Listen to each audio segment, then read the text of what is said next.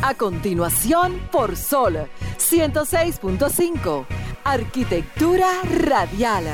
Diseño, urbanismo, ingeniería y todo lo referente a la construcción. Arquitectura radial. Con los arquitectos Luis Taveras y Gleinier Morel.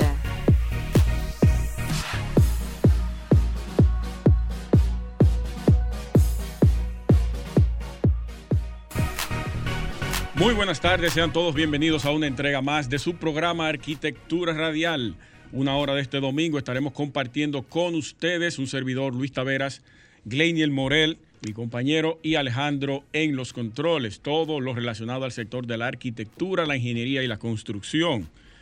Señores, hoy vamos a tener muchos temas interesantes, interesantes, y continuamos con lo de Turquía porque han surgido nuevas informaciones y la vamos a tratar el día de hoy y vamos a hablar también de los agentes inmobiliarios, vamos a hablar de la exigencia que debe hacer un comprador a la hora de la adquisición de un inmueble, qué le debe pedir a ese vendedor o a ese desarrollador para el futuro y que no tenga problemas con el tema del diseño, las estructuras y el tema de los materiales, qué debe pedirle a ese vendedor de ese inmueble. Eso y mucho más vamos a estar conversando con ustedes hoy en Arquitectura Radial y de esta manera iniciamos el programa.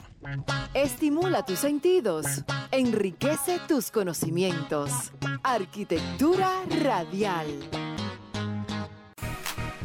Bien, señores, aprovechando y darle sus respectivos saludos a todos los que están sintonizando en las redes sociales del chat de Instagram, así como los que estén ya sintonizando las, los dial en todo el país en Sol 106.5 FM, tanto a nivel nacional como internacional. Así que aprovechamos para saludarlos a todos y que comiencen ya a sumarse eh, también al chat, como dije al inicio, y pasar sus informaciones, eh, comentarios y demás. Así también como pueden hacer sus llamadas aquí a los números de cabina al 809-540-165 para cualquier información que quieran pasar o darnos o también eh, pasar su sintonía, decirnos que están atentos al programa o cualquier otro tipo de información. Así es, así es, señores. Vamos a pasar con la frase para dar inicio a nuestros temas del día de hoy. Cass Hilbert, arquitecto, decía que cuidado con el exceso de confianza, especialmente en términos de estructuras. ¡Hey! ¡Qué frase! Cojan ahí. Cuidado con el exceso de confianza, especialmente en términos de estructuras y continuamos con el tema de Turquía. Este arquitecto, señores, estadounidense, uno de los íconos eh, más representativos que realizó, eh, íconos arquitectónicos, fue el edificio de la Corte Suprema de los Estados Unidos. También fue presidente de la AIA, la Architecture, la American Institute eh, Architects, que es el Instituto Americano de Arquitectura en Estados Unidos. Miren qué frase más atinada a propósito de lo que está ocurriendo en Turquía y lo que ocurrió en La Vega, que, también vamos a abordar eso, el apresamiento de los dueños de la mueblería como responsables principales de este caso, según la Fiscalía y las investigaciones que están surgiendo hasta ahora. Todavía no tenemos el informe oficial de ONESBI, que está evaluando la estructura para conocer qué en realidad pasó en ese lugar. Atención con ese caso, señores. Eso va a ser un antes y un después aquí en República Dominicana. Porque que yo tenga memoria y uso de razón, aquí no ha pasado una situación parecida a esa, en donde los propietarios tengan o, estén pasando este tipo de, situaciones a nivel de responsabilidades. No de esa manera, pero no de esa manera, pero sí han pasado casos de uno perdió la vida, eh, pérdida así humanas y eso. Pero a este, a este nivel, no, donde se le esté dando esta connotación hasta noticiosa a nivel nacional. Que yo lo voy, no, de esta manera no. Yo lo voy a abordar eso, tanto en Turquía como aquí. Porque la responsabilidad no puede cargarse de un solo lado. Yo pienso que los dueños tienen su parte, sin ser, eh, sin, querer hacer ningún tipo de juicio. Tienen su parte porque son los dueños, obviamente. Si no se manda a hacer, ¿verdad? Y más con esa información que salió que no se contaron con ningún tipo de servicios técnicos ni profesionales. Exacto. gravísimo. Gravísimo eso. Entonces, fuera de ese, de, ese, de esa información, también es bueno decir, señores, que con este, ah, con este precedente tenemos que hacer un antes y un después. Hay que dejar una impronta con esto. Claro que sí. Para que la gente entienda cuál es la responsabilidad que debe tener un profesional y un propietario en este caso. Claro. De, de la, de intervenir cualquier edificación. Usted recuerda que en el 2019 un señor estaba construyendo ahí en Santo Domingo Este, creo que era la avenida eh, la 25, ¿cómo que se le llama esa? 25 de febrero. Sí, la, la- ajá, el puente de la bicicleta, Sí. 25 de febrero. Él vino de Estados Unidos, vaciaron la losa y él quería desencofrar antes de irse. Y lo hizo antes del tiempo pautado que Se se, cayó. merece. Y le cayó encima. Lo mató. Por esa irresponsabilidad. Por andar de apresurado el dueño, querer hacer las cosas cuando no deben hacerse. Entonces ahí la pagó. No tuvo la repercusión que está teniendo esta gente, pero sí lo mató la construcción. Por, Ahí hay un detalle importante. Tú, eso, que usted está diciendo, aquí hay- van a haber dos precedentes. Atención, República Dominicana. mire. Ese precedente que tú mencionas ahora mismo es uno. Sí. Y el precedente de La Vega es otro. Sí. El de La Vega tiene una repercusión comercial y hasta penal por el, por, por el tema de que es un asunto comercial, es un, es un inmueble de, de índole comercial y eso abarca la seguridad de personas a terceros. Sí.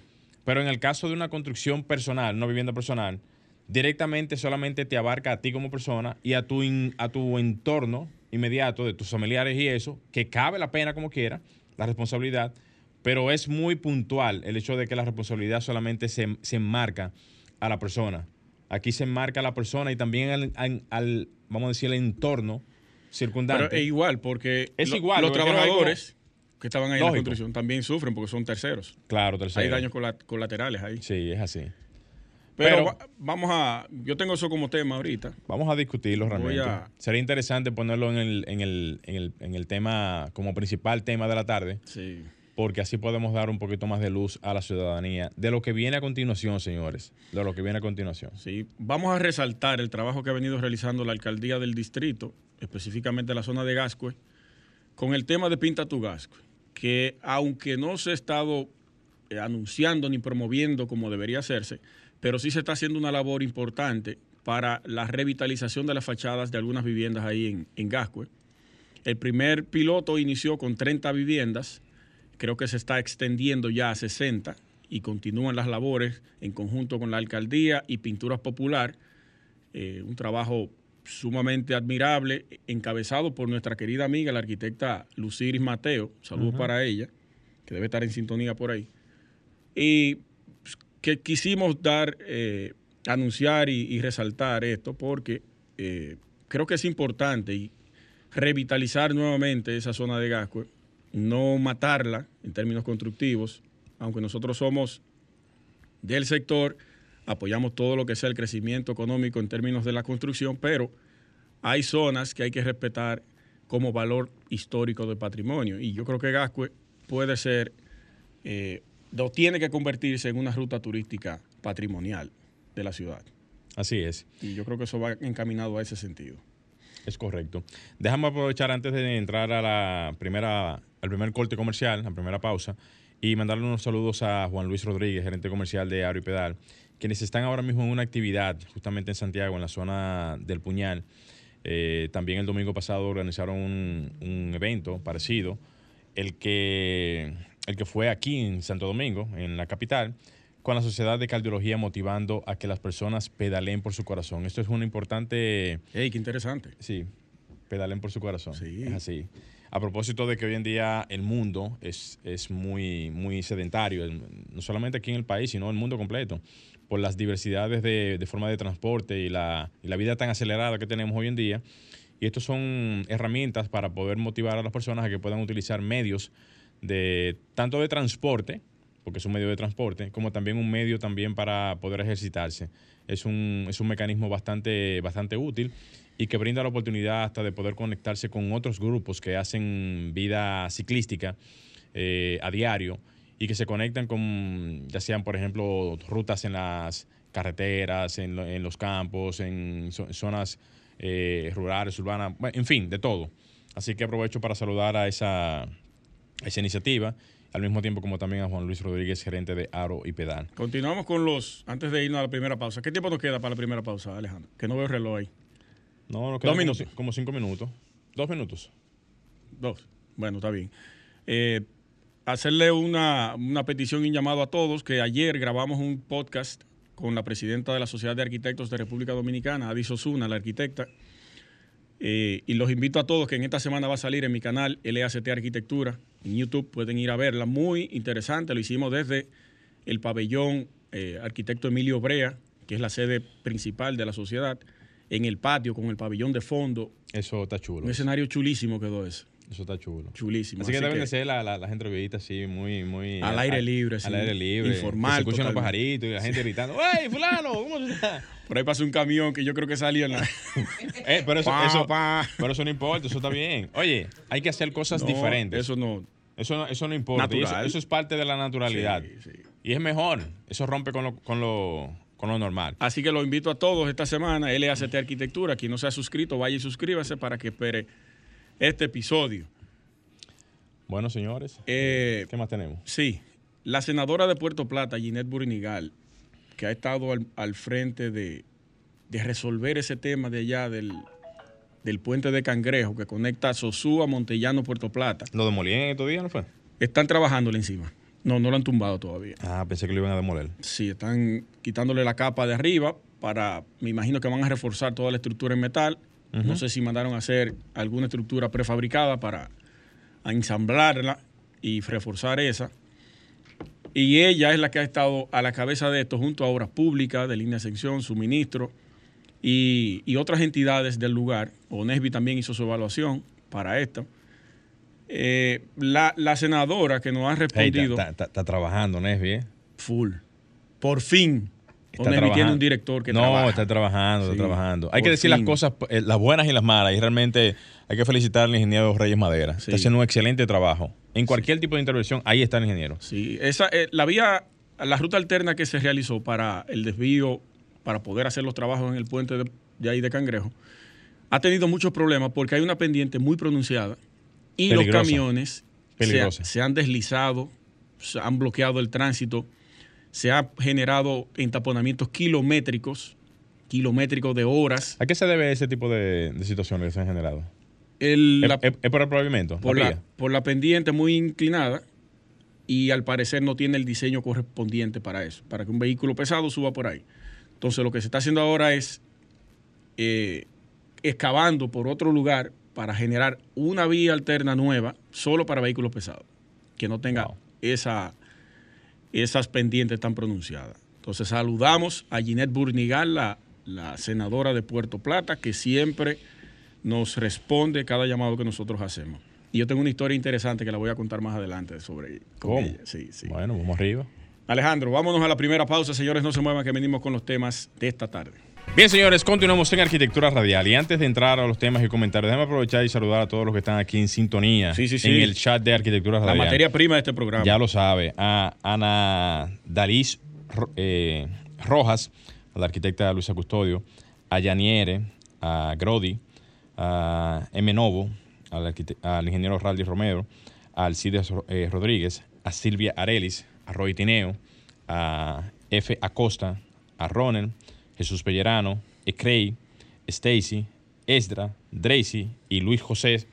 A todos los que están ahora mismo en el chat de Arquitectura Radial, saludos para todos ustedes. Muchos amigos ahí conectados. Claro que sí. Antes Luisa, de- Luisa está haciendo un recorrido por allá en Estados Unidos, ¿De desde? Washington. Parece que estaba esquiando por allá arriba. ¿Cómo, colega? Y bajó en vehículo, anda con su esposo. Saludos para él también. No lo conozco, ojalá tener el placer en algún momento. Excelente. Y, y ahora están en Florida, bajaron en vehículo. Qué bien, qué bien. Un Déjame aprovechar y saludar también al arquitecto, digo, al ingeniero Raldi Romeo de RGA Capacitaciones y aprovechar al, al grupo de graduando números 83 eh, de la de la Nordeste, de la, de, de la Universidad, de la Universidad Nordeste y ta- a, a todo ese, ese grupo de graduandos, arquitectos, ingenieros que van a estar ahora mismo eh, trabajando, forjándose en esta ardua carrera, en este arduo sector, que es el sector de la construcción. Y esperamos y le auguramos también muchos éxitos eh, en sus caminos, en sus caminos individuales para cada uno de ustedes. Así que felici- felicitaciones a todos, a todos los graduando en la graduación número 83. Excelente. Vamos a pasar con mi comentario, mi primer comentario de la tarde, que tiene que ver con el, con el tema que mencioné al inicio del programa, y es eh, sobre el tema de los agentes inmobiliarios, eso por un lado, y el tema de los planos que usted debe solicitarle a esa empresa constructora a la hora de comprar. Yo estuve conversando con el diputado Bolívar Valera el otro día y él me hablaba sobre una situación que tuvo con un agente inmobiliario. Le hacía como una especie de queja diciendo que, eh, que cómo es que esta gente te venden un inmueble sin ni siquiera conocerlo, sin ni siquiera brindarte los detalles específicos de lo bueno y lo malo que tiene ese inmueble a la hora de ofrecértelo a ti, que es lo más sensato y lo más objetivo que pudiera ser un vendedor. Estamos claros y estamos conscientes de que todo el mundo quiere vender, pero hay que saber vender. Y él me decía que usted no puede, como vendedor, como agente inmobiliario, aceptarle un producto a una constructora que no tiene calidad. Entonces salir, salir a venderla como que es la mejor del mundo. Cuando el cliente se topa con esto, de cara a una... Gracias Alejandro. De cara a una eh, eventual situación que se produzca dentro de esa vivienda o de ese apartamento, entonces ustedes conozcan en su totalidad qué es lo que está pasando ahí, porque lo que le vendieron no es lo que le había ofrecido o lo que era en realidad ese inmueble. Entonces yo hago una crítica y la voy a hacer de manera constructiva para no generar ningún tipo de fisura entre los agentes inmobiliarios y nosotros, porque nosotros vamos de la mano, nuestro programa, nuestro sector, nuestra profesión y todo. Y es que a la hora de usted recibir un producto, en este caso un inmueble, para venderlo como, como empresa inmobiliaria, como agente inmobiliario, percátese minuciosamente de qué es lo que usted está vendiendo. Incluso desde su inicio. Si una empresa le entrega un proyecto en planos, dele seguimiento como profesional de venta que usted es, porque, claro, hay muchos que sí son arquitectos, ingenieros y hacen el trabajo de vendedor, pero hay otros que no tienen esa formación. Entonces usted debe empaparse en el terreno de cómo va la construcción qué tipo de materiales están utilizando, cómo le están utilizando, qué es lo que lleva, qué es lo que no lleva.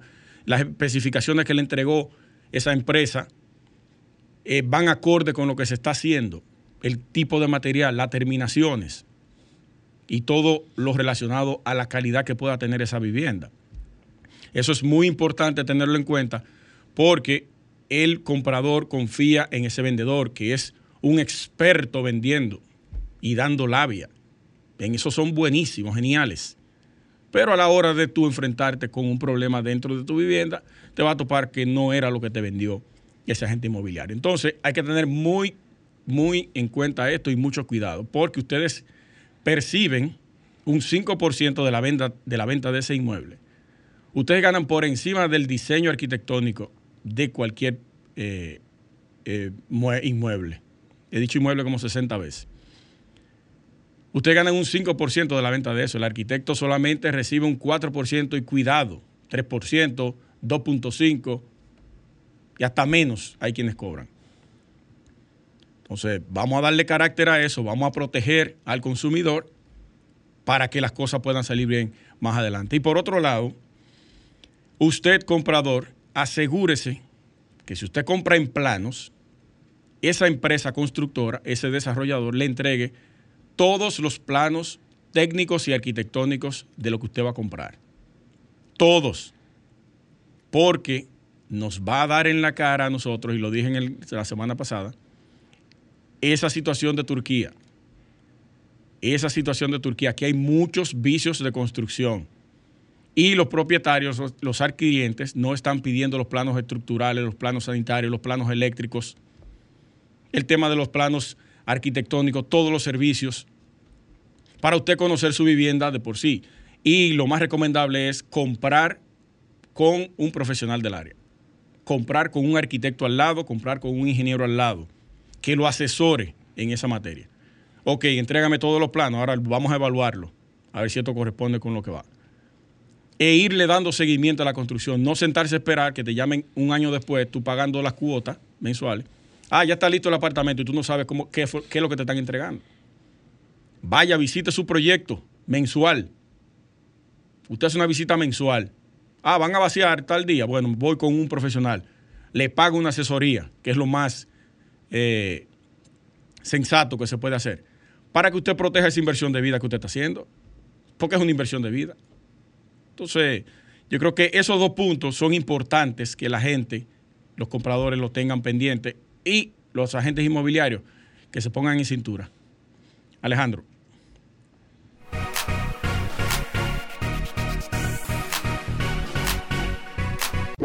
Estás escuchando Arquitectura Radial. Ya volvemos. Si necesitas comprar cualquier equipo de excavación, herramienta o vehículo de transporte pesado fuera del país y solo tienes pesos dominicanos, en Agente de Cambio Rijo y Asociados tenemos la solución. Compramos y vendemos dólares, euros, libra esterlina y cualquier otro tipo de moneda. Estamos ubicados en la Juana Saltitopa, calle esquina Ana Valverde, número 173, con los teléfonos 809-686-6431. Allá está Faelo, con un alto personal capacitado para atenderte. Agente de Cambio Rijo y Asociados, donde su dinero está asegurado. Estás escuchando Arquitectura Radial. Continuamos en Arquitectura Radial, señores, y vamos a darle paso al comentario del compañero Gleinel Morel. Excelente, brother. Gracias por la presentación. Déjame buscar aquí la información que tengo, porque tengo varios temas y en verdad a veces uno no sabe ni por dónde empezar. Lo que sí quiero aprovechar es la información que salió recientemente de, La Vega, que dice que los propietarios de multimóviles no utilizaron ingenieros ni arquitectos ni técnicos para la reconstrucción de la tienda. Eso fue en, una información y en un comunicado que hizo el Ministerio Público hace unos cuantos días, cuando indicaban que fueron detenidos y llevados a al Ministerio Público para poder explicar y poder levantar toda la información por parte de los dueños para que pudiesen eh, recopilar todo un sinnúmero de informaciones en relación al caso del el colapso de la tienda multimuebles. Esto, como decíamos al principio del programa, va a generar un antes y un después en todo lo que es el arsenal de la construcción aquí en el país, porque muchas personas cuando comienzan a crecer en el sentido de la parte económica, desarrollarse en sus negocios, comienzan a utilizar los, los inmuebles que muchas veces tienen a la mano y casi siempre los inmuebles o los primeros inmuebles eh, comienzan a desarrollarse en las viviendas. Háblese construcciones de vivienda, de casas, eh, edificios pequeños o edificaciones pequeñas y estos a su vez comienzan a crecer verticalmente de una manera no controlada, no planificada y obviando cualquier tipo de trámite en las instituciones públicas y también obviando el uso correspondiente de cualquier profesional del área, ahora arquitectos o ingenieros, que puedan llevar de la mano el correcto funcionamiento de este tipo de edificaciones. En el caso de, del edificio de multimuebles, se ha determinado de que los propietarios no utilizaron ningún tipo de, de asesoría profesional, asesoría técnica en lo que tiene que ver la parte del el crecimiento que estaban ellos eh, teniendo a nivel vertical en estas edificaciones. Y por ende esto va a marcar, como dije al principio, un antes y un después, porque esto va a llamar más la atención a los propietarios de muchísimos comercios aquí en República Dominicana, porque, ojo con esto, si ustedes ven el caso de multimuebles, y no se ponen en alerta, no toman esto como una referencia a actualizar sus edificaciones, a buscar asesoría en lo adelante, a tratar de que si no hicieron lo propio en su momento, e hicieron lo mismo que las personas de, de, multimuebles, que la gran mayoría, yo estoy seguro que lo ha hecho, la gran mayoría, porque la informalidad se representa prácticamente en todo, principalmente en la parte comercial, porque evidentemente que es donde más se crece a nivel económico. Por tanto, si no utilizan este, este, este ejemplo para comenzar a buscar asesoría profesional, buscar asesoría técnica de cada una de sus edificaciones, lamento informarle que a usted también le puede pasar lo mismo. ¿Por qué yo le digo esto? Porque si pasa otro, otro, otro fenómeno de esta naturaleza, cuando digo fenómeno me refiero a, a, lo a lo que pasó, otro caso de esta naturaleza, como el caso de multimuebles, ya sea por un sismo, que se están avecinando muchos sismos, señores. Estos sismos que se están avecinando en toda la periferia de República Dominicana, toda la, eh, parte sur de República Dominicana y también la parte norte de República Dominicana, obedecen a un sinnúmero de situaciones eh, eh, de la corteza terrestre, que no voy a comenzar a explicar para no desviar el tema, y que eso debe de llamar la atención. Desde el punto de vista sismo resistente, hay muchísimas edificaciones que no cumplen ni con un CC de, de regularización y a todos los comerciantes que han comenzado a hacer edificaciones, proyectos, eh, subir dos, tres, cuatro, cinco pisos. Y como he visto por ahí en muchísimas imágenes que ahora están apareciendo de todo tipo de aberraciones constructivas en el país, es momento de llamar la atención y aprovechar de que si no se ponen las pilas en este sentido, a ustedes también le van a pasar lo mismo. Le van a pasar factura, como se le están pasando ahora mismo, eh, lamentablemente, a los dueños de de la mueblería multimuebles, que yo entiendo que no es un, no es un asunto de alegrarse, no, para nada, es un asunto de tomarlo como ejemplo y de que ustedes se vean también en, en el mismo patrón para evitar eso. Entonces, como dije al principio, porque estoy haciendo un preámbulo, pónganse ahora mismo a buscar asesoría técnica de todo el profesional que existe en la rama de la ingeniería a comenzar a hacer estudios de ensayos no destructivos en sus edificaciones, a verificar la condición estructural de sus edificaciones, a verificar que si no están las cosas correctamente, comenzar a adecuar sus edificaciones para este tipo de temas. Y no esperar a que ni un sismo venga aquí a República Dominicana, no esperar a que una catástrofe como esta vuelva y se repita, y no esperar a que vengan las autoridades a, ir, a buscar presos a sus casas por no cumplir con simple y llanamente hacer lo correcto.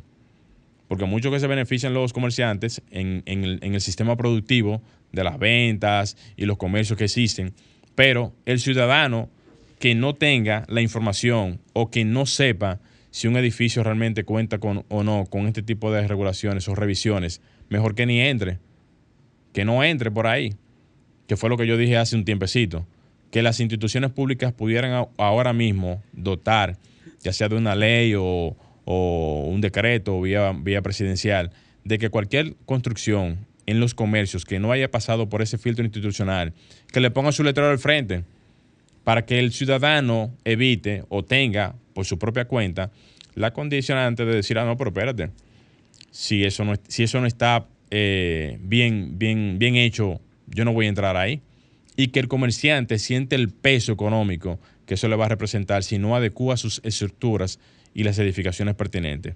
Así vi una información que salió de la alcaldía hace, hace poco, en donde se estaba motivando a que se pudieran adecuar de manera de estudios de vulnerabilidad y resistencia sísmica aquí en el Distrito Nacional, una información que estuve leyendo, leyendo por parte del Consejo de Regidores, de Regidores de la Alcaldía del Distrito Nacional, que aprobó de urgencia y con el voto favorable del Pleno el proyecto de resolución que autoriza el llamado a licitación para la elaboración de un estudio de, vulnerabilidad y resiliencia sísmica en la ciudad de Santo Domingo. Esto indica de que por lo menos están escuchando a uno desde estas tribunas aquí de arquitectura radial, ya que uno vive hablando y motivando a que este tipo de cosas se puedan promulgar.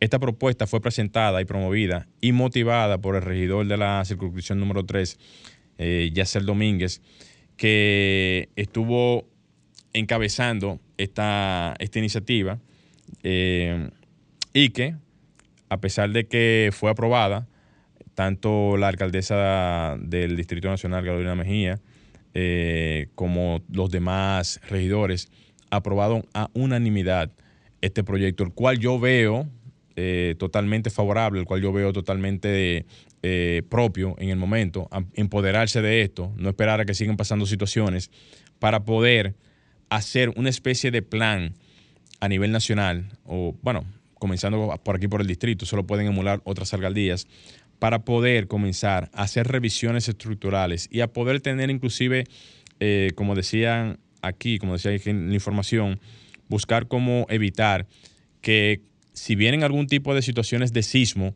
o si vienen algún tipo de situaciones de catástrofe, él tener respuestas de emergencia combinadas con los bomberos, eh, la Cruz Rojas y otras dependencias del Estado que tienen que ver con rescates. ¿Para qué? Para poder iniciar un proyecto de revisión estructural a nivel, a nivel de Santo Domingo de todas las edificaciones importantes que no hayan tenido algún tipo de revisión en este sentido. Así que aprovecho y felicito también esa parte porque esto es lo que nosotros tenemos que tratar de hacer, comenzar a iniciar un trabajo a nivel nacional que pueda comenzar a paliar toda esa mala construcción que se tiene en el país y que podamos evitar en, en, su momento otra catástrofe parecida como la que sucedió en La Vega no hace menos de un mes. Alejandro, vamos a dejar el tema hasta aquí. Señores, no se muevan, quédense en sintonía que enseguida retornamos con Arquitectura Radial. Estás escuchando Arquitectura Radial. Ya volvemos.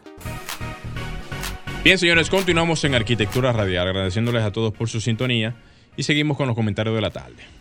Saludar a todos los que están en la transmisión de Instagram en nuestra cuenta Arquitectura Radial. Dice Mari J20 que está totalmente de acuerdo con su comentario, Morel. Y dice Ronald que ese estudio me parece que ya se hizo. Yo le pregunté que cuál, ¿Cuál estudio, estudio, fue que sí. se hizo, porque como comenté varias cosas, me gustaría que nos escribas o que nos llames aquí a, a, a cabina, al 809-540-165 para que nos pase la información. Exacto. Saludos para Víctor. Víctor, mi hermano, mucho tiempo sin verte, de Visas Animum. Harlin también está por ahí conectado. Eh, ese, ese tema es, es preocupante preocupante. Y nos comentaba el ingeniero Reyes Madera, eh, a propósito de mi comentario, perdón, que eh, ya se están comenzando a hacer las evaluaciones. ¿Dónde? En, se está, no, se está comenzando a formar las comisiones para formarlas. Sí, en ese leí, sentido, claro. para luego Ampliarlo. entonces, ampliarlo. Y comenzar a evaluar ya algunas edificaciones que tengan ciertos problemas. Sí, eso, eso leí. Obviamente que es un proyecto bastante amplio. Señores, estamos hablando de que aquí deben haber millones de, de, de edificaciones. Cuando digo millones me refiero a entre casas, edificios, eh, qué techos para, para, por ejemplo, parqueos, qué letreros, o sea, demasiadas Sí, construcciones. sí, hay muchas, hay muchas Hasta construcciones. antenas. O- o- Aquí hay que revisarlo todo realmente. Yo vi en estos días un video de una antena, de esas, que, de, de esas antenas de, de telecomunicaciones, que lamentablemente la ponen en muchísimos lugares y muchas veces los, los techos... Se rentan ponen- los techos. Se rentan los techos, pero los techos no cumplen porque esos, esos vientos que se les ponen, esos cables tensores que se le ponen, obedecen a una, vamos a decir, a una, a una tensión que se ejerce en esos, en esos puntos. Y cuando tú conectas esos al edif- eso al edificio y el edificio no está preparado para eso, obviamente que tú, tú eje- tú ejerces una, una carga muy puntual. Y muchas veces estas edificaciones no cumplen con ese tipo de criterios y no están diseñadas para eso. No están diseñadas para eso. Ese Entonces, es el término. cuando tú ves las torres ya instaladas, como yo vi un video, señores, yo lo vi el video, me lo enseñaron justamente ayer, donde, donde con un dron tú aprecias perfectamente que la torre se mueve en el punto más alto hacia todos los lados, Sí. producto del viento. Sí, sí. Y si eso está pasando en condiciones normales, sin ningún huracán, sin ninguna condición atmosférica de, de esas lluvias como vienen a veces que son muy, muy, muy fuertes, ni nada por ni- o sea, ni nada por el estilo, eso indica de que ahora mismo hay muchísimas torres que están mal hechas aquí en el país. Sí, el- todos los edificios que pasan de cierto nivel tienen un una, una cuota de oscilación a causa del viento. Eso se diseña previéndose. Pero esas antenas le van haciendo, como dice Gleiner, una fuerza a esa losa o a esa Claro. estructura de esa edificación, de esa casa, de esa vivienda que no está diseñada para eso. Mira, dice Esdras. el- Esa, esa pregunta Salud- es para usted. Saludos para ti, Esdras. Eso pregunta para usted. Antes de, de- de- de mencionar lo de vamos a tomar esta llamada. Vamos arriba. Buenas tardes. ¿Quién nos habla y desde dónde? Hola, buenas tardes. Estoy aquí en el kilómetro 11 en Tierra Llana. ¿Con quién tenemos el placer? Laura, Adelante, Mayra. eh, le voy a decir algo. Lleva a preocupación el ver en algunos barrios de la capital que hacen estas construcciones dos pisos, tres pisos. Uno no sabe con qué concepto lo hacen. ¿Y con qué base? Se buscan un maestro constructor y le dan para arriba las casas. Usted se mete por el 30 de mayo, por el kilómetro 8, todos esos kilómetros, porque yo tengo mucha gente cercana que viven ahí y eso da grima ver eso.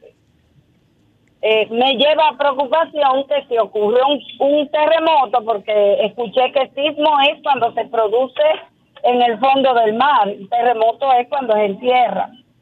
Eh, y eso me, me quisiera que me dieran una explicación si es posible que esas estructuras tengan algún tipo de, de, programa de sismoresistencia, de, de uso de esas de esas herramientas, más bien. Gracias.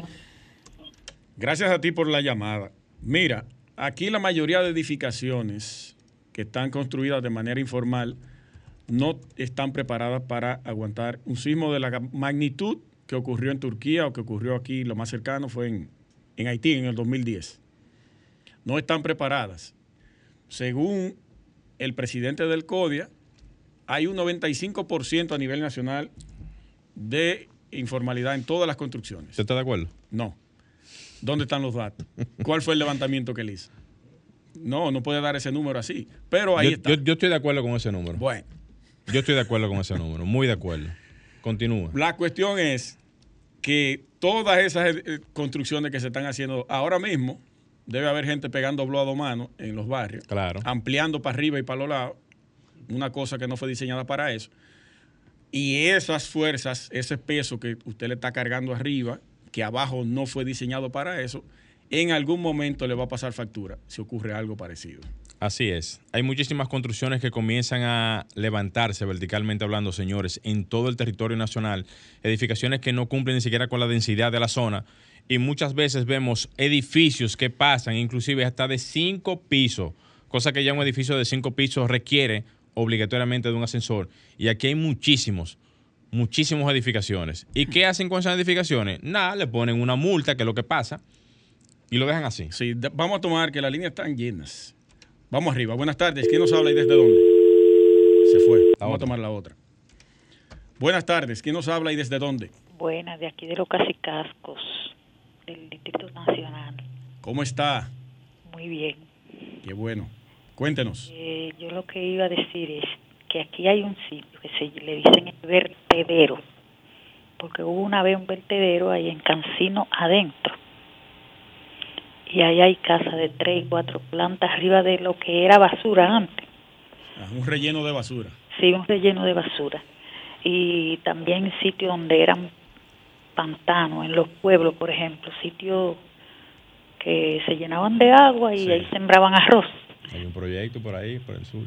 Pero con la falta de pluviometría, o sea, ya ha dejado de llover como llovía antes y esto se secó. Y ahí construyen en arcilla pura. Sitios que eran ciénagas de sembrarlo, ya tienen casa. Y la gente le va subiendo y le va subiendo y le va subiendo. Y si viene un terremoto, imagínese. Eso es así. La regulación del Estado también es importante en ese tema. Vamos a tomar la siguiente llamada. Gracias por su aporte, mi señora. Buenas tardes. ¿Quién nos habla y desde dónde? Buenas tardes, desde Santiago. Adelante. Sí, mira que mira qué es lo que pasa con esta situación. ¿Con quién tenemos el placer? Alberto. Adelante, Alberto. ¿Qué es lo que pasa con esa, situación? Tú vas a obra pública, solicitas los permisos de construcción, todo eso a los, a los ayuntamientos y en obra pública te la ponen en China, después que tú pagas el derecho a construcción y todo eso, tienes que pagar al ingeniero una búsqueda que tiene más que lo que, que te cobra en obra pública. Y ese es el problema, entonces la gente se va por la vía contraria, como pasa en todas las instituciones del nuestro país. Este país es una, una situación, este país está en una situación difícil para poder vivir y subsistir. Eso es una realidad muy cruel. Gracias, Alberto, desde Santiago. Tiene mucha razón en lo que él dice. Y siempre lo hemos hablado aquí, que la permisología aquí en el país es muy lenta. Cuando lo que más se necesita es que las cosas se aceleren rápido porque se supone que es para poder construir. Y si tú le das un permiso a una persona que dura, qué sé yo, 120 días, tú no estás en nada. Y tiene un dinero estancado. Dinero estancado y eso le conviene a la sociedad, al entorno, a, las, empresas, a todo el mundo. Antes de yo hacer mi, mi aporte con relación a eso, vamos a tomar esta otra llamada. Buenas tardes, ¿quién nos habla y desde dónde? Sí, habla Primitiva de la Romana. Adelante, la Romana. Eh, un abrazo para ustedes y el pueblo dominicano. Igualmente. Eh, bueno, eso también mueve la economía a medida que, la gente construye de manera ordenada y que se le dé el permiso, el debido permiso de rigor lo más rápido posible porque deben de tener un, un, o sea, un buen equipo de hombres y mujeres en eso en esa oficina de planeamiento urbano que creo que así que se llaman. Sí, así es. Eh, para, o sea, para agilizar, porque venga acá, ¿y qué, qué, qué lo que? ¿O es que, o que, o que este país todavía estamos en el subdesarrollo de, eh, o sea, de los años 40? ¿O, o es que no, que se quiere hacer las cosas de esa manera para estar con la mafia? Porque aquí se dice que, o sea, que los políticos, que la policía, que corrupto, pero yo creo que esta sociedad tenemos que, como dice Orión Mejía, tenemos que bañarnos todos con cloro. Primitiva, una pregunta antes de irte. Dígame. ¿Tú has tramitado algún algún proyecto en, planeamiento urbano de allá de la Romana? Para bueno, mi amor, eh, yo eh, aquí esta casa se le hizo una remodelación, eh, o sea, era de un piso que se le hizo una segunda y los el ingeniero y el arquitecto eso se dejó en manos de ellos para que ellos lo hicieran en el ayuntamiento. ¿Y qué tiempo, qué tiempo le tomó? ¿Tú no sabes? No, no, ellos lo hicieron rápido porque el arquitecto es el señor Memo Mejía, que mi arquitecto muy muy inventado. Okay. Eh, y bueno, y ellos lo hicieron rápido. Ellos lo que hicieron fue con los, o sea, con los impuestos de que se le pagan a los trabajadores, en eso, en eso no se, no, no se, no se hizo bien la cosa como tenía que hacerse. Lo engañan. Ok, gracias, por tu aporte primitiva desde la romana. Mire, con relación a lo que dijo el señor ahorita y el tema burocrático de las aprobaciones en las instituciones, yo hice un podcast con nuestro amigo Adam. Eh, Suriel. No, eh, Beer Fan. Ah, sí. Adam Núñez, el arquitecto que pronto va a venir por aquí. Y él decía que el mismo problema de la burocracia, al cliente no le importa las trabas que le pongan en las instituciones. Tú como profesional tienes que agilizar ese proceso porque es lo que quiere construir. Sí, pero tú no tienes la, jurisprudencia interna. Sí, en y entonces ahí entra la desesperación del cliente. Claro. Ah, bueno, yo voy a dejar esa vaina así, yo me voy con un maestro y lo voy a hacer a lo loco. A lo loco. Suelta todo el procedimiento legal, entonces se va a la parte informal. Que ahí es que las autoridades tienen que tener en cuenta y cartas en el asunto, agilizar eso lo más rápido posible para que esa inversión corra. Claro que sí. Le conviene al Estado, le conviene a las instituciones, le conviene a todo, a todo el mundo, señores. Es tanto así que teniendo construcciones los más, o sea, lo más sano posible, tú te evitas, o sea, te evitas percances como lo que pasó en La Vega. Porque si se hubiese tramitado ese proyecto y hubiese pasado por la alcaldía, si lo hubiesen revisado al Ministerio de la Vivienda, si lo hubiesen canalizado por un profesional del área, no estuviésemos viendo eso que pasó allí en La Vega, hoy en día. Es que eso por ahorrarse tres pesos. Metieron a tres gallos loco, a romper. Por ahorrarse tres pesos. Perdieron lo más por lo menos. Por ignorancia. Entonces, ese ejemplo, ese caso, lo vamos a estar mencionando hasta, hasta, que. Sí, hasta que veamos un resultado. Un resultado positivo. Sí, y, que dé y que sea sancionado y que eso deje un precedente, como hemos dicho aquí siempre. Así es. Yo sé que el tiempo no me va a dar para mi comentario, mi segundo comentario, pero yo quiero tocar esto que es importante. Y es, en Turquía han seguido surgiendo nuevas informaciones, hay ya 113 órdenes de arresto, eh, dentro de ellos solamente hay 12 contratistas por el momento.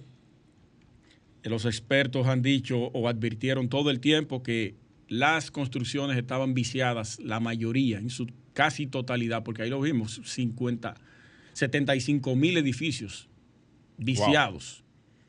Entonces, señores, se está apresando a las constructoras, a los ingenieros, a los arquitectos, a los técnicos, a los ajusteros. Pero ¿y la parte gubernamental? ¿Dónde está? ¿Y los que aprobaron las amnistías para, para esa gracia? Ah, qué bueno que lo menciona. Para esa gracia. Eso se, eso se quedó en el olvido. En los errores ah. de la construcción. Está bien, déjalo así, págame la multa y sigue trabajando. Sí. Aquí se hace eso mismo tú violas la densidad, le colocas un piso más, paga la multa que te sale más barato, porque con ese piso que tú subiste, Ya, tú lo recuperas. tú recuperas el triple claro. vendiendo ese apartamento. de Cuando arriba. deberían de mandarlo a quitar. Pero automático. Claro. Automático. Tú estás violentando incluso la estructura de esa edificación. La multa no compensa las vidas humanas que se van a perder. No. Entonces, eso es lo que está pasando allá. Erdogan tiene 20 años dirigiendo Turquía, que es el presidente. Las elecciones son ahora. ¿Cuánto? 20. El PLD. 20 años. Eh, pero en este caso no va a haber un solo presidente. Anda. El 18 de junio son las elecciones. Están pautadas las elecciones. Pero la oposición quiere elecciones. El oficialismo no quiere elecciones porque saben que van a perder. Ahora, no hay las condiciones para elecciones ahora. Es lo que yo entiendo por, por esta, este asunto que ocurrió allá. Pero si van a elecciones, se lo llevan con rana a este tipo, porque él es que ha propiciado todas estas amnistías, todas estas gracias, para que todas esas edificaciones colapsaran de manera como colapsaron. Para que tú veas. Eso, eso, y eso pasa aquí. Eso pasa aquí. Págame la multa y déjalo así. Sigue para allá. Dale para allá. Cuando, como dije hace un rato, lo que debe de pasar es de que se mande a tumbar ese, ese nivel, que pague la multa y que por encima de eso entonces se mande a revisar el edificio. Todo. Todo. Aplicarle todo. Todo de una vez. Porque entonces se le da mucha, o sea, se, se- se es muy permisible al momento de dejar que la construcción siga como está y que luego entonces se deja la suerte. Ah, no, lo, lo que pase en el futuro no importa. La multa no es lo que se le debe de poner. La multa es una consecuencia del accionante, del mal accionar de esa construcción. Eso es lo que se tiene que evitar. Mire, vamos a leer algunos comentarios que hay aquí. Yo quisiera finalizar con, con algo que quiero mencionar. Ah, Adelante. ok, ok. Eh, pues déjeme hacerlo breve. Dice, eh, está Esdras, que dice una pregunta, ¿la sociedad de arquitectos no puede o podría hacer una marcha en pro de actualizar los tarifarios del área, a la vez obligar al CODIA a hacerlo, que, esta marcha provoque un cambio en ese sentido? Dice Ronald que después del terremoto de Haití, con ayuda de la Unión Europea, me parece que el Estado hizo un estudio de microzonificación sísmica en el distrito y el Gran Santo Domingo que incluía la evaluación de esa. Eh, Raldi dice el, el terremoto del 2003 en Puerto Plata, sí, ese fue significativo. Eh, dice Visas Animum, mi amigo Víctor Luis, con el liderazgo que tienes y la preocupación social, crea una cooperativa de los arquitectos. Ey, Ponte- pónganse en eso. está buena esa, una cooperativa, dice Extra. Sí. Adelante, Morel. Miren, aprovechar y saludar a- al ingeniero Luis Aboz. Apod. Ingeniero, saludos para usted. Ingeniero, saludos especiales para usted. Saludos. Mira, voy a leer esto rápidamente. A propósito de lo que está pasando en La Vega y de, y de lo que está comenzando a pasar en materia de persecución de los actores de la construcción. Leí un artículo reciente que decían que condenan a un hombre que realizó construcción ilegal en la franja de protección del río en San, en San Francisco de Macorís. Atención, República Otro. Dominicana. Otro más. La Procuraduría Especializada para la Defensa del Medio Ambiente y los Recursos Naturales Prodemare- Prodemarén obtuvo una sentencia de condena a un hombre al pago de 350 mil pesos de multa y dos años de prisión suspendida por realizar construcción ilegal en la franja de protección obligatoria de un río en el municipio de San Francisco de, Macorís. La procuradora de, de corte eh, prácticamente, o se condenó prácticamente a esta persona por ese uso y usurpación de un área protegida y por demás por construir en una zona donde se supone no se debe de construir absolutamente ¿Y nada. dónde que la gente tiene la cabeza? No, es- esto yo lo estoy mencionando porque este tipo de informaciones son buenas, o sea, son, son buenos anunciarlo, porque ayudan a que la sociedad se documente de lo que está pasando, ayuda a que la, co- de, de que la sociedad haga conciencia de lo que esto puede generar a nivel de, de- de condenas en la, en la parte jurídica, en la parte legal, y lo que las personas deben de evitar cuando hacen y toman acción de hacer este tipo de construcciones sin el conocimiento, teniendo quizás a lo mejor o siendo ignorantes de lo que podría pasar. Y esto ayuda a que la conciencia colectiva de la sociedad puede entender de que si usted no busca de una asesoría profesional, si usted no busca de una asesoría técnica y se va y se documenta de todo lo que se tiene que hacer a nivel de procedimiento, porque hay cosas que se pueden hacer, son permitidas, Sí. siempre y cuando tú hagas el procedimiento adecuado. Porque se construye, los hoteles se, se, se construye prácticamente, claro. a menos a- de 60 metros. bueno, a una distancia, eh, obviamente, prudente de lo que es lo permitido a nivel legal y se construye. Ahora, tú tienes que hacer un procedimiento legal Sí. Para, Ah, para todo esto, Hay muchísimos hoteles que están a menos de 60 metros. pero se hacen. Sí. Y eso es permitido desde el punto de vista legal. Ahora, cuando tú vas a hacer una construcción y más a, a nivel de lo que es el, el medio ambiente, y ojo con esto, si se está haciendo a nivel de lo que es la, la parte de medio ambiente, se está tomando la, la autoría, o no la autoría, sino se está tomando la determinación de someter a personas que hacen, incurren en este tipo de actos, también se pueden hacer este tipo de sometimiento a personas que incurren en este tipo de actos en la parte constructiva, en el territorio urbano Sí. porque atentan contra la seguridad del que está al lado. Entonces, un, un edificio de seis pisos y el que está al lado, que seguramente tiene una- un edificio, digo, una casa, una vivienda de uno o dos niveles, lo que está pensando, ay, pero si ese edificio se cae, Te echaba encima. le va a caer encima. Entonces, esos, esos, esos puntos neurálgicos difíciles de, de manejar deben de ser atacados y eliminados completamente porque atentan ante la seguridad pública. Para finalizar, eh, antes de irnos, que se me estaba quedando. Para la parte de La Vega, también solamente se está tomando en cuenta los propietarios. ¿Dónde está el presidente del CODIA, que fue el ingeniero al cual ellos acudieron primero, que le hizo la salvedad que no se podía hacer esa, esa intervención, que no hizo la denuncia correspondiente entre las autoridades, ese presidente del CODIA, Y si, y La si- Vega. y si lo hicieron escondido. pero que, pero es que ya le habían hecho la salvedad y estaba, y estaba la intención de hacer la remodelación. O sea, que debieron darle seguimiento a esa construcción. Espérese. ¿Dónde estaba eh, Se pone ayu- bueno esto ahora, el Ori. ayuntamiento? Ya no vamos. El ayuntamiento, la alcaldía. ¿Dónde estaba? Que no, que no vieron la construcción desde el Lo inicio. hicieron que en. Pero era de dos niveles y le metieron cuatro. Y querían meterle cinco. No, pero yo me refiero a lo último que pasó ahora. Sí. Lo hicieron escondido. Sí, pero, pero está bien. Eh, ok, vamos a cargarle el dado entonces al presidente del Código de la Vega, que fue el primer actor y no denunció a ningún lado. Bueno. La alcaldía también tiene responsabilidad, que no claro. me digan. Ahí vi en una comunicación que decía la alcaldía que ellos no tienen la capacidad de estar en el territorio vegano y, poder cubrir el territorio. Es- eso, es ya, eso ya lo hemos dicho anteriormente. Sí. Las instituciones no tienen la estructura monetaria ni de personal para poder cubrir el territorio. Y por, y por eso hemos hecho, he- hecho eh, algunas propuestas en ese sentido. Y ojo, eso se hizo a espalda de la institucionalidad. Por eso que lo están sometiendo ahora mismo. Es por eso. Porque si hubiesen hecho algún tipo de trámite, como por ejemplo el trámite que se, se me estaba olvidando ¿Cuál? del agujero que se hizo ahí en la perforación, en el túnel, Eh, que apareció una información que decía no que se hizo un trámite y que se le diera un permiso. La casa aprobó. La casa aprobó. Ojo con esto, señores. Mire, ahí dentro de ese artículo Ah, tú especificaba Ah, ahí lo, sí que yo, lo que yo planteé. Sí. ¿A qué profundidad va? ¿Dónde tú lo vas a hacer? Claro. El mapa que pasa, que cruza Claro. ese túnel.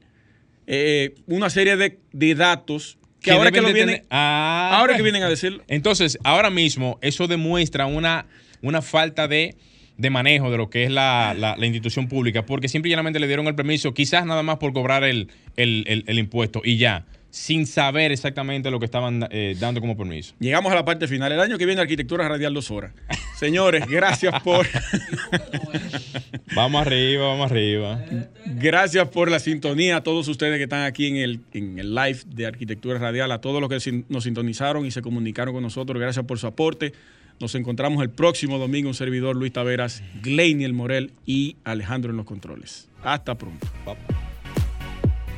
Y hasta aquí, Arquitectura Radial, con Luis Taveras y Gleinier Morel, por Sol 106.5. Sol 106.5, la más interactiva. Una emisora RCC Miria.